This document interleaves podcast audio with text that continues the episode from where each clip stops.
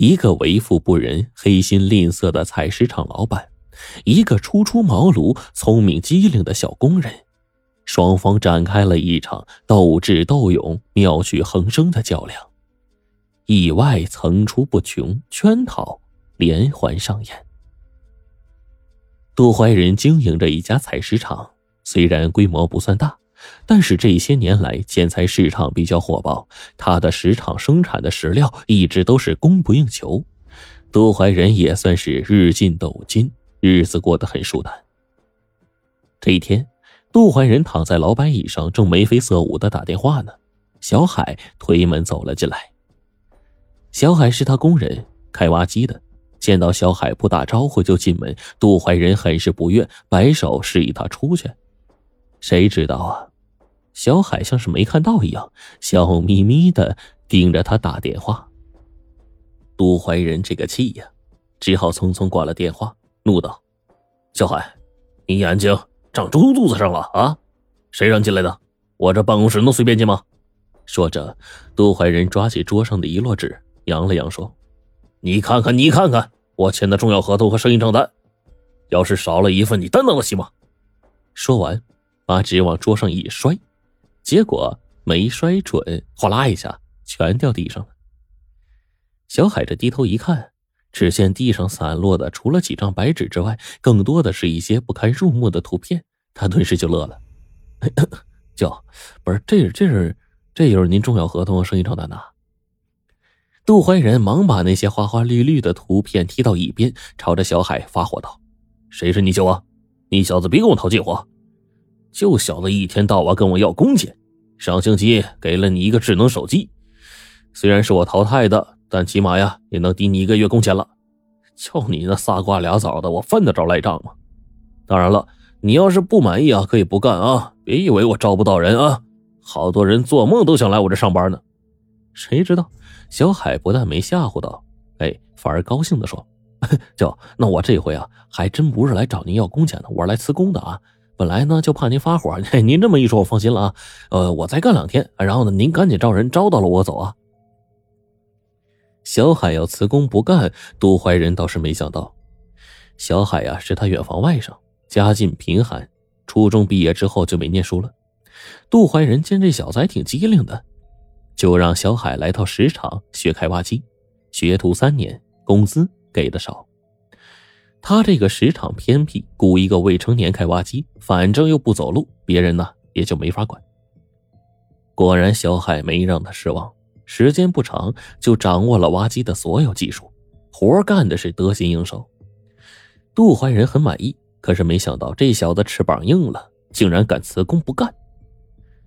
杜怀仁当然不希望小海走了，于是就问：“你不在我这干，你准备去哪儿啊？啊，你可不能忘恩负义啊！”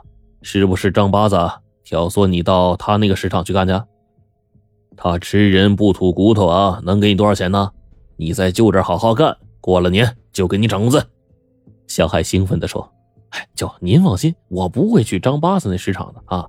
那石场啊，干活是又累又脏，最重要的呢，从早干到晚都没时间玩。哎，我呀，这回准备到城里搞美容美发去。”杜怀仁一听乐了：“还美容美发？”你小子开挖机的，以为拨弄人脑袋就跟拨弄石头一样容易啊？异想天开啊！小海解释说：“就不是我自己搞美容美发，我是要开店当老板。我请人，嗯，算了一下，哎，租个门面带装潢的，再请两个理发师呢，呃，只要二十万，我就能把店开起来。”见小海一本正经的样子，杜怀仁更是乐得不行。你你小子哪来二十万呢？啊！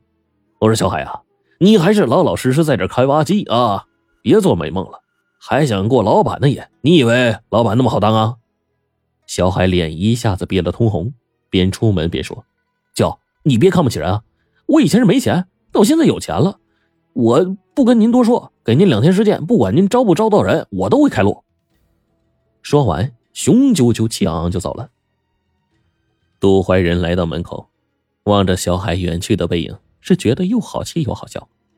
这个时候，开破碎机的老周凑了上来，感慨的说：“哎呀，小海这小子呀，真的辞工不干，要到城里开美容美发家。这么小的孩子还想当老板？哎呀，他这财气啊，估计来得快呀，去的也快呀。杜怀仁吃了一惊，说：“什么财气啊？什么来得快，去得也快？你给我说说。”老周感到很为难。这这这，老板，我我答应过小海，这事儿不跟别人说呀。杜怀仁想了想，说：“老周，我知道你儿子马上要上大学了，是吧？急需要钱。这样吧，过两天呢，我先把你这半年的工资结清啊。你不要跟其他工人说啊。不过你得把小海的事儿，你跟我一五一十的说了。”老周一听。终于是能领到这半年的辛苦钱了，可高兴坏了，说：“老板呐，你不知道，前两天呢，小海上山挖着宝了，他挖了一罐子啊，里面全是古钱这事儿没一个人知道。”杜怀仁不屑地说：“那你怎么知道的？胡扯！”老周笑着说：“哎，老板，你别急嘛，你听我慢慢说，你听我慢慢说，我儿子周强不是和小海是初中同学吗？”小海知道我儿子懂历史，就拿一个古钱让他看。我儿子一看就看出了，说什么是战国时期楚国的什么比比比什么钱就就就鬼脸钱，两千多年历史啊！哎，我们上网一查，这好家伙，品相好的鬼脸钱呢，一枚几百块呀。后来啊，他们去拿拿去古玩市场了，人家欺负他们还小，还说一枚就二三十块钱。小海呢就没卖。想把这鬼脸钱送给我儿子，我儿子不给收。哎，这个时候啊，小海才说是挖了一罐子上千枚呀。后来啊，我儿子把这枚古铜钱用红线穿着就送给我了，让我呀保平安。说完，老周掏出了那枚鬼脸钱给杜怀仁看。杜怀仁接过来仔细一看，不淡定了。这瞧着的确是一枚古钱呢，还金灿灿的呢。见杜怀仁爱不释手，老周笑着说：“嗨，老板要是喜欢呢，这鬼脸钱我就送给你了，保佑老板发大财。这样呢，我也一直能在你这打工。哎，这你你千万不能跟小海说呀，这是我告的密，不然我和我儿子人他都得恨死我呀。”杜怀仁这下明白了。怪不得这个小海呀要辞工去开美容美发呢，他是真的挖着宝了呀！上千枚的鬼脸钱，一枚要是值二百的话，还真有二十万呢。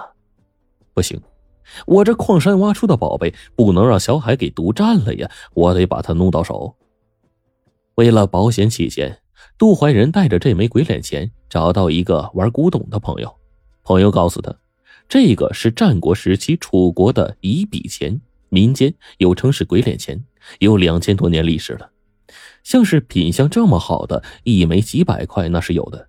更重要的是盛钱的罐子，要是战国时期的又保存完好，那更是宝贝了。